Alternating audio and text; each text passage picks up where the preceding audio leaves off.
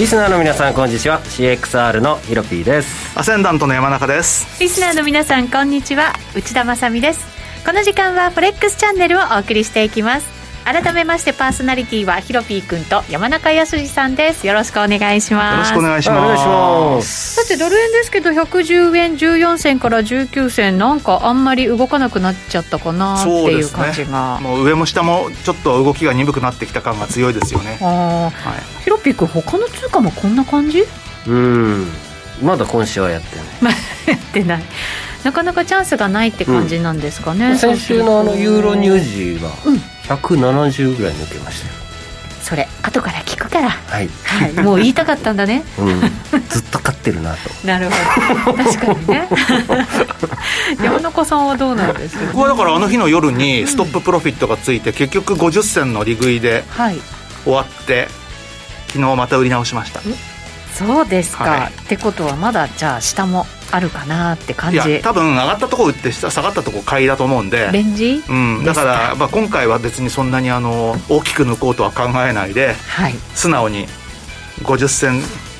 以上抜ければ満足。コツコツと。はい、はいまあね、これからなんか夏枯れ相場っていうね、うん、夏休み相場にも入ってきますので、えー、そんな話も今日は伺えたらなというふうに思っております。この番組 YouTube ライブでも同時配信しています。動画配信につきましてはラジオ日経の番組サイトからご覧いただけます番組後半では今日はゲストもお招きしてお話を伺っていきたいと思いますのでぜひぜひ皆さん、えー、動画でもご覧になってください。またその動画に連動したチャットもありますのでそちらでも質問なども受け付けていますのでぜひお寄せください。それでは番組進めていきましょう。この番組は forex.com の提供でお送りします。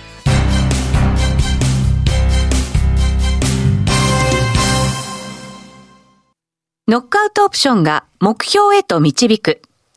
よりシンプルな新しい通貨取引。forex.com では柔軟な証拠金設定、リスク限定、簡単なトレード設計のノックアウトオプションの取引が可能です。最大損失を限定し、高い資金効率を利用しながら利益獲得が狙える画期的な商品で、1000通貨相当から取引いただけます。ノックアウトオプションならリスクをコントロールしながら機会を逃さない。トレードに優位性を。ノックアウトオプションや FX なら forex.com でぜひお取引を。講座のお申し込みや詳細は forex チャンネルの番組ページをご覧ください。外国為替証拠金取引及びオプション取引は元本及び収益が保証されているものではありません。FX 取引はレバレッジを利用して取引代金に比較して少額の証拠金で取引を行うために、相場の変動による価格変動やスワップポイントの変動により思わぬ損失が発生する場合があります。お取引の前に契約締結前交付書面などを必ず熟読し、取引の内容、危険性などをご理解いただいた上で、ご自身の判断と責任にてお取引ください。ストーン X フィナンシャル株式会社金融商品取引業関東財務局長金賞第291号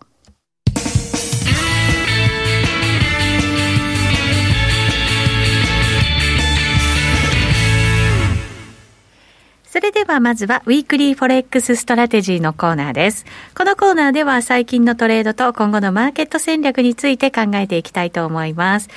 えー、今日はじゃあまず山中さんから先ほどもちらりと伺いましたが50ピップスほど取ってということですね。そうですね。もともと110円の35銭で持ってたショート、まあ、先週の、えー、放送の前の日に作ってそれでもって結構抜くつもりでいたんですけれども。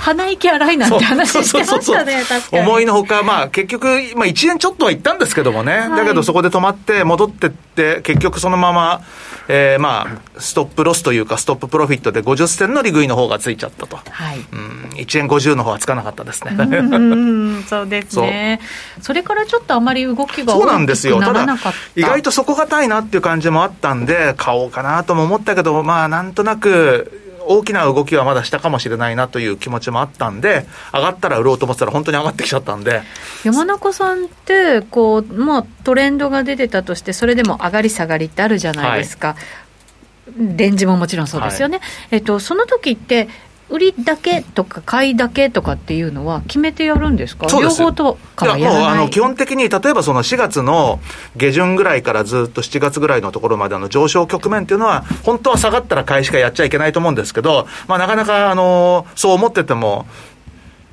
ね自分で守れないルールなんてのもあったりするんですけども 山中さんでもね。下がってる局面の時には結構あのそれなりにルール守るんで7月の高値以降は売りからしか入ってないです。あそうなんですね、うん。やっぱり下げのトレンドの方が結構強く出ることがが多いんですけどね、本当はね、はい。ただそうは言っても、今のドル円は本当動かないんで、ええ。で、逆に今度、思いのほか上がってきたんですけれども、まあ、7月中旬高値は抜けられずというところでもってですね、まあ、今までの下方向から今度ちょっと横方向になっちゃった感じがありますね。まあ確かにそうですね、はいこの111円台っていう、そこまで行く過程って、ものすごいやっぱり重いですもんね。そうですね。だからまず、70を明確に抜けない限りは、こここから上がっていくっていうのは難しいと思うんですよ。うんだから70を明確に抜けたらですね、はいちょっと、あの、損切りますけれども、まあそうじゃない間はちょっとしばらく様子を見ていようかなとは思ってますね。ただ、109円の80ぐらいまで行くかなっていうような、まあそのぐらいの感じで今回はショートで、あの、うまい具合に110円の50で売れてるんで、昨日。だから、まあ、昨日朝朝結構高かったんですよ。あの週明けの東京のところっていうのは。そうですねえで、そこで、おっと思って、まあ、金曜日は何もしなかったんで、まあ、売って、で、昨日の高値と今日のというか、まあ、昨日のニューヨークの5番の高値が、高値切り下げてきてて、で、今日もなんとなく上値が重いんで、一回ワンチャンス110円割れがあるんじゃないかなと思ってます。うん、なるほど、そうすると、じゃあ、細かく取っていこうかな、はい。売りもう丁寧にね、と、はい。うんあの、ね大狙いはしません。なるほど、わかりました、まあ、そういう相場だということですね。すね。はい。では、ヒロピー君にも聞いていきましょう。おい。はい。えー、っとドル円はなんか下がりそうだなって山中さんの見ててはい。思いました、山中さんを見てて思ったと、うん。はい。で今週狙ってるのは、うん、FOMC ありますけれどドル売り。ドル売り、うん。ドル売りですか、はい、それはあと、じゃあ、何に対してっていうことに、ね、なってくると思うんですけど、うん、ポジションの傾きとまあノックアウトオプションではい、FOMC 持ち越しちゃおうかなみたいな。珍しくイベント持ち越し、イベント持ち越しを狙ってます。で、はい。狙いはユーロドルロング。ああユーロドルですか、はいうん。はい。でまあ僕はやっぱりハト派に徹するかなとパウエル議長は。もともとそんな感じはね、うん。ありますけど、ね、経済指標はすこぶる良いだったんですけれど、え。えーまあでも今日今晩の、あのー住宅、あのーシスケラ、うん、えーがめちゃめちゃ良かったらまたドル買いで反応すると思うんですけれどもそこでちょっと落ちたところユーロドルロングいっちゃいたいなと、ほう。狙ってます。なるほど、うん、ドル売りということは、じゃあ、まあ、ハト派にかけるっていう感じそうなんですかね。ですね。まあねもう利上げみたいなのをだいぶドルは織り込んじゃってるかなっていうのはい。も個人的には考えてるので、うん。そしたらちょっと反発してユーロドルあたりが調整入ると、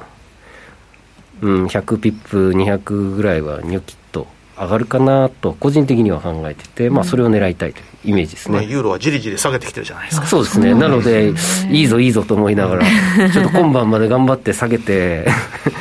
できるものなら1.17の前半ぐらいまで行ってくれてたら僕は嬉しいんですけどね。確かにここ3時間ぐらいまたずるずるずるそうなんですよ、うん。今日の東京5番にねなぜかなぜか下がってるっていうね、うん。まあ、なぜかっていうのは変なんですけどね。ヨーロッパ時間になんかやっぱり警戒すべきものがあったりとかするんですか？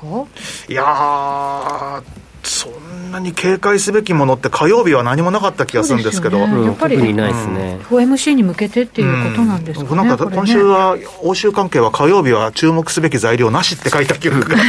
あるんですけどね、はい、えー火曜日、今日は、えーアメリカでは耐久財受注であるとか、ですよアメリカはあるんですけどね指数がうん、発そうそうやっぱり欧州関係はないですよね、はい、ないですね、そしてうん明日 FOMC の結果が発表されるということなので、まあ明日待ちという方々も多いのではないかと思いますけれども、うん、ちょっとユーロの動き、動いてきてるぞっていうそうですねちょ感じがねっと動いてきて、ますよね、ううんん、ありますね。先週 ECB ありましたけど、そこだとあのフォワードガイダンスの変更なんかがあって、より一段と弱気みたいな感じにはなってましたけどね。そうですね、ええ。まあ、あのそそのさらに7月の初めにあったところの、金融政策の点検の、そのあれあれをまあ、フォワードガイダンスにそのまんま織り込んだという感じだったので、まあ、予想通りではあったんですけれども、うん、まあ、アメリカも当然、まだまだ緩和の手は緩めないぞということを言うんで、ECB はそれ以上にもっと緩めないぞと言わないとまずいという感じだったんじゃないですか？まあそうですね、ヒロピ君、これでだから、ちょっと通貨の強弱感みたいなものが、それでも。出てくるのかなって感じはあるね、あるねじゃなくてありますね、ね あるね。何なんですか、その聞き方は？ありますね。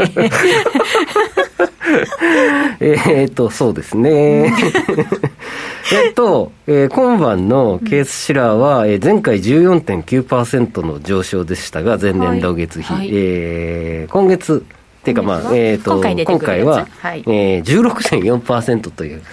うん、なんと住宅価格の平均値が16%も値上がり、不動産投資家は大喜びという状態ですが、まあ、これがちょっと下回ったりとかすると、失望系のドル売りが若干出てくるかなとか、こっそり思ってます。先週発表された中古車販売の、中古車じゃなくて、中古住宅販売のところでも、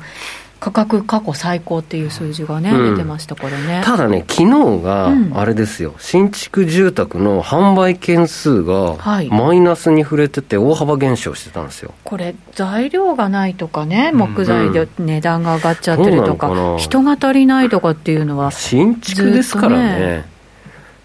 うんあんまりお金使わなくなっちゃったのかしらとか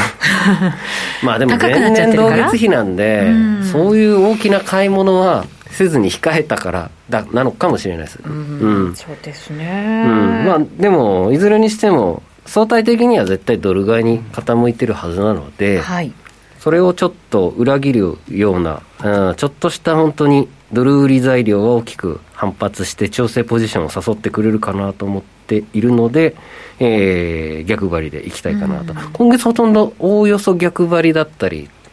短期的に順張りしてすぐ逃げたりがすごく効率よく取れてるんで、はい、まあ今晩、明日もちょっと、本当はまあドル買いなんですけども、ファンダ的には。打っていこうかなみたいな狙いです、はい、アメリカの10年債の利回りもなんとなく足元一旦そこを打ったかなっていう感じがそうですね、はい、チャート的にはなんか見受けられたりとか、まあ、したからね。そうなんですよね、うん、なんでなんでなんでって言いながらここまで来ちゃった感があって、うん、はい、それもなんとなく動き足元変わったかなっていうふうなヒロピー君チャートにも見えたりとか。ちょっと待ってください、ね、はい、するのでその辺もドル買いには背中を押してくれるかなっていう感じのね材料になりそうですけどね、うん、はい。ヒロピー君は今チャット出してくれて、ね、通信が良くなくてなるほど。じゃあ後ほどちょっと見ていこうかなと思います、はい、この後お知らせ挟んで、はい、ゲストお招きします。お楽しみに。以上ここまではウィークリーフォレックスストラテジーでした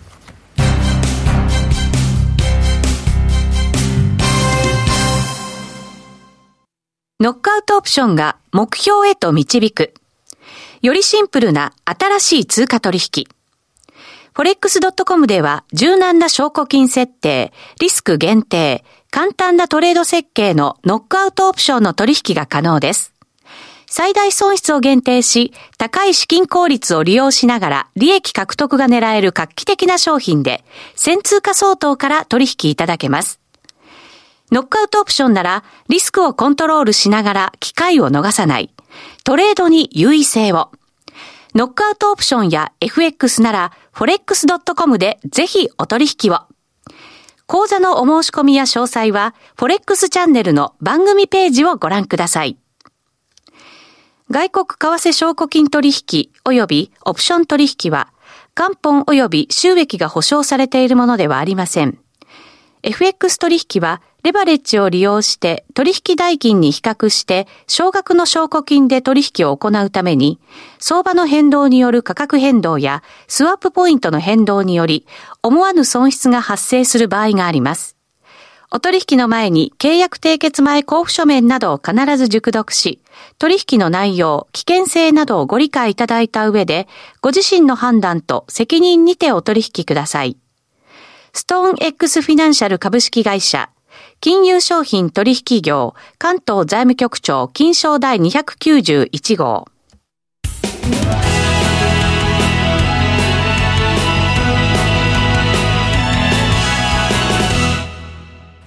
さあ、それではここからはゲストをご紹介していきましょう。エモリファンドマネジメント代表の江森哲さんです。よろしくお願いします。お願いします。よろしくお願いします。お邪魔します。いらっしゃいませ。いらっしゃいませ。よろしくお願いします。さて今週 FOMC 行われます。あ、はい、そうみたいですね。そうなんですよ。はい、このあたりどんなふうな予想をお持ちですか？まあ予想はそんなにないんですけどね。えー、まあ基本的にあの7月のあれ14、15でしたっけ？パウエル、はい、FRB 議長があの議会証言されたんでしたっけね、うん。はい、あの時にやはりあのお話しされてたのが、あのまあ、7月の FMC では、まあ、しっかりとこうテーパリングに関する議論をです、ね、しますというふうにおっしゃってましたんで、うん、まあ、ここで何も話し合われなかったっていうのは、多分ないとは思うんですよね。うん、うん、ただ、まあ、もうこれはもう皆さんご案内の通りですね、まあ、そう簡単にそのテーパリングをもうどんどん進めるっていう議論には多分ならないですよね、はい、パウエルさん、この時の議会証言でも、回復までの道のりは遠いので、うん、えー、まあ、今までとあまりスタンス変わらないんだよっていうのもおっしゃってましたよね、ね、だからなんかね、一つ面白いなと思ったのは、議員の方からか何かかな、はい、質問があって、その2%をある程度の期間、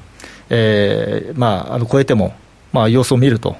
じゃあそのある程度の期間ってどれぐらいですか？っていうふうに突っ込まれて、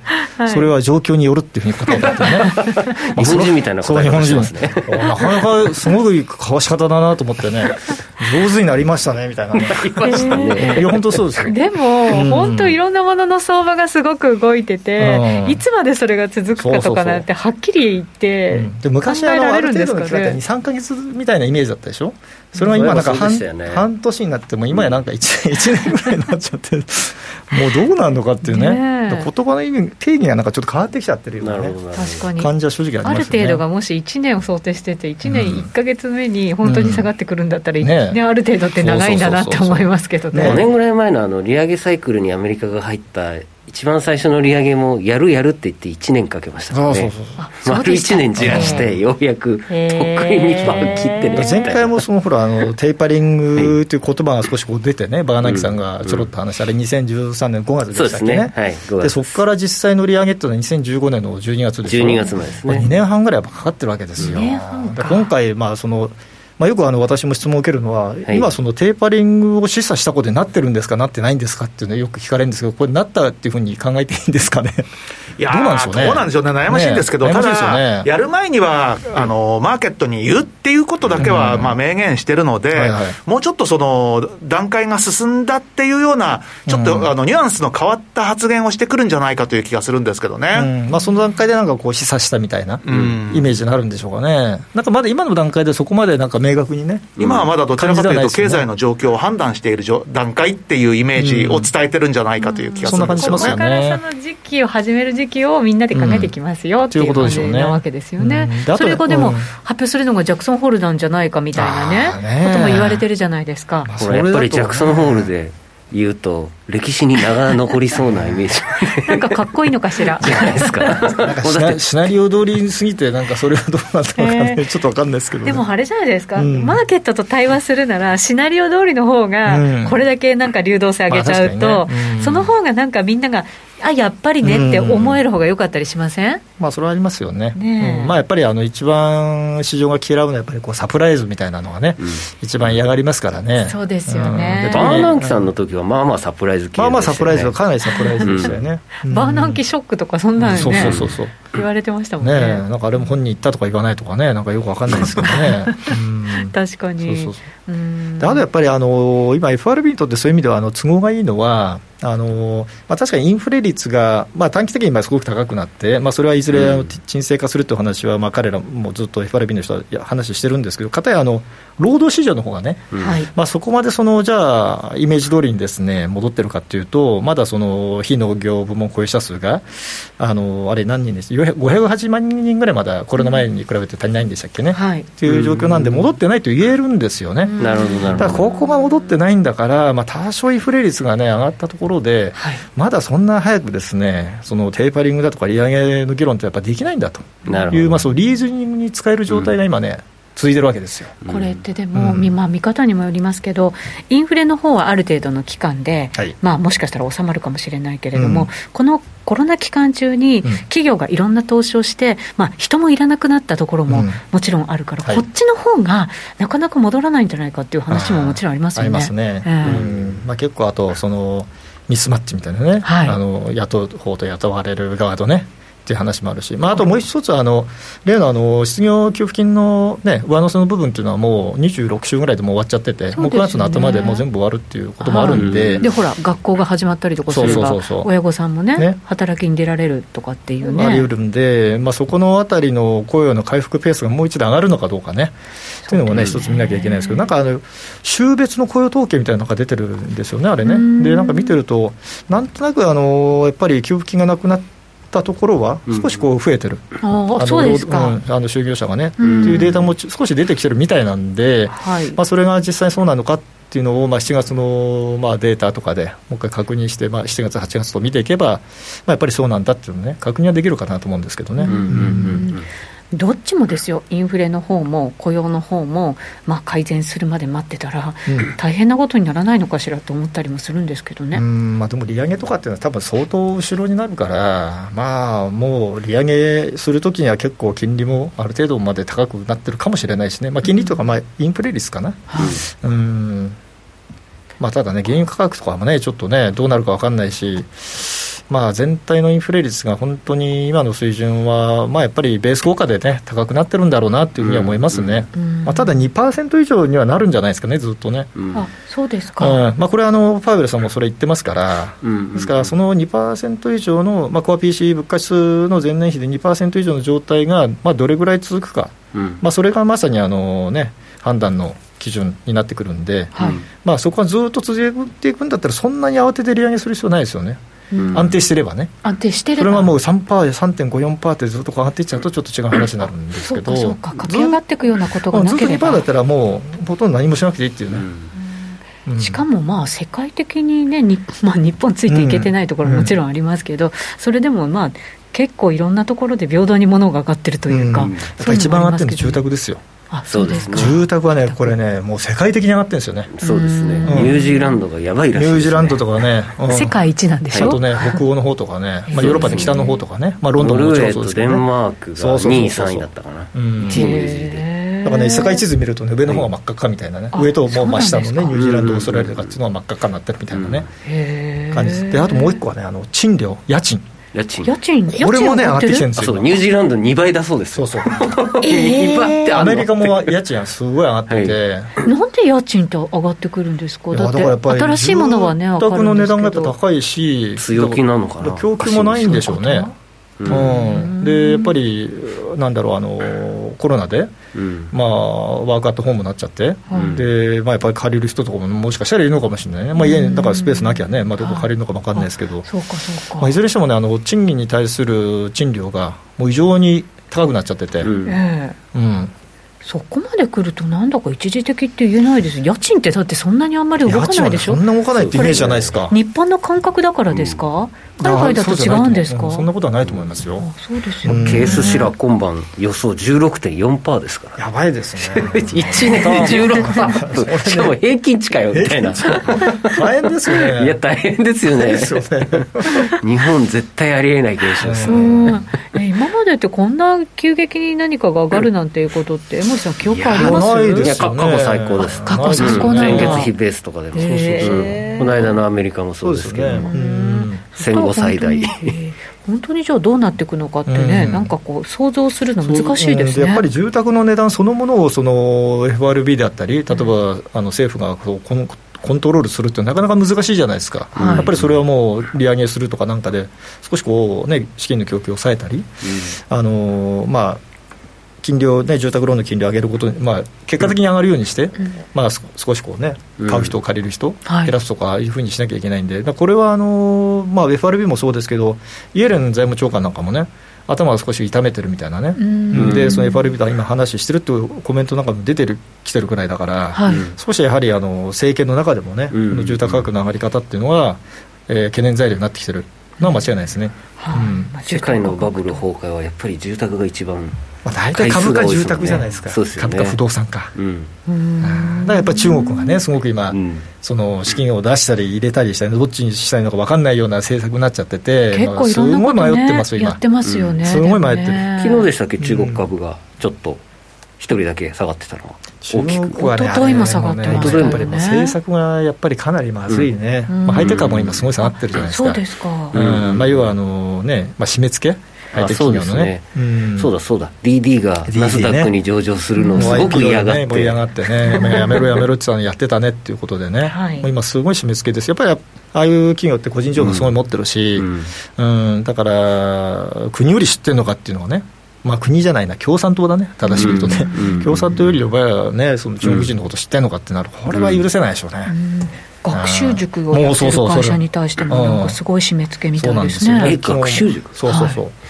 あ、そういうのも昨日ニュースとして出てきちゃって値段もすごい上がっちゃってるから、やっぱ価格を抑えたりとかするとか、やっぱりでもその企業も結構大きい、大きいやっぱり企業だったりとかして、なんかそういうところに対してのやっぱり。そうですね、なんか圧力みたいなのもあるらしいですよ。中国ってなんかミーハーな人がすごい多い気がして。ミーハー、うん、なので WeChat でいいとか、まあ、ウェイボーでいいぞってなるともうなんか1000人単位でわーって大体ねざっくり日本の10倍だから、ね、いやそうなんですよ、群がっていく感じで、うん、僕もよく言ってましたけど、コロナ前は、うん、なんかもう一声かけると500人やってくれみたいな、えー、何でもビジネスが成り立っちゃうみたいな。昔中国でねよくねセミナー来いって言われてて2000年代、えー、株とか経済とかの。あの四半期に1回行ってたんですよ、うん。うんうん、その時もね東京だとなんか100人ぐらいとかの単位じゃないですか、うん、向こう1000人単位なんそうですよ、ね、本当かける10なんだよね、うん、ゼロが1個違う。50人ぐらいかなと思ったらね500人普通にいたりね、うん、僕も一回公演あの深センでやったら600人来てました、えー、もうそれはもう本当ねかける10なんだよ。でもうそのまますごい会食。そうそうそう、うんで最後お酒でねおかしくなっちゃってそうですよねいつも毎週毎週。いつものパターン。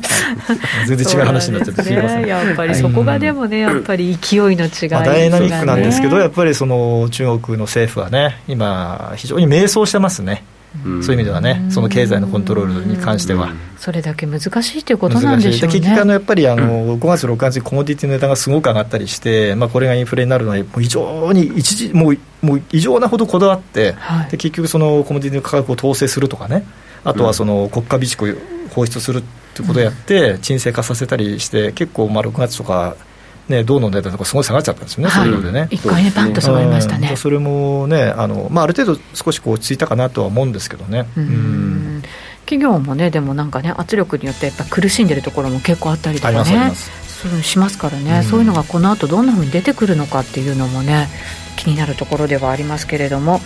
さてラジオの前の皆さんとはあっという間にお別れのお時間となってしまいました。この後 YouTube ライブで延長配信行いますのでぜひぜひご参加いただければと思います。今日のゲスト江森哲さんでした。ありがとうございました。ありがとうございました。この番組は forex.com の提供でお送りしました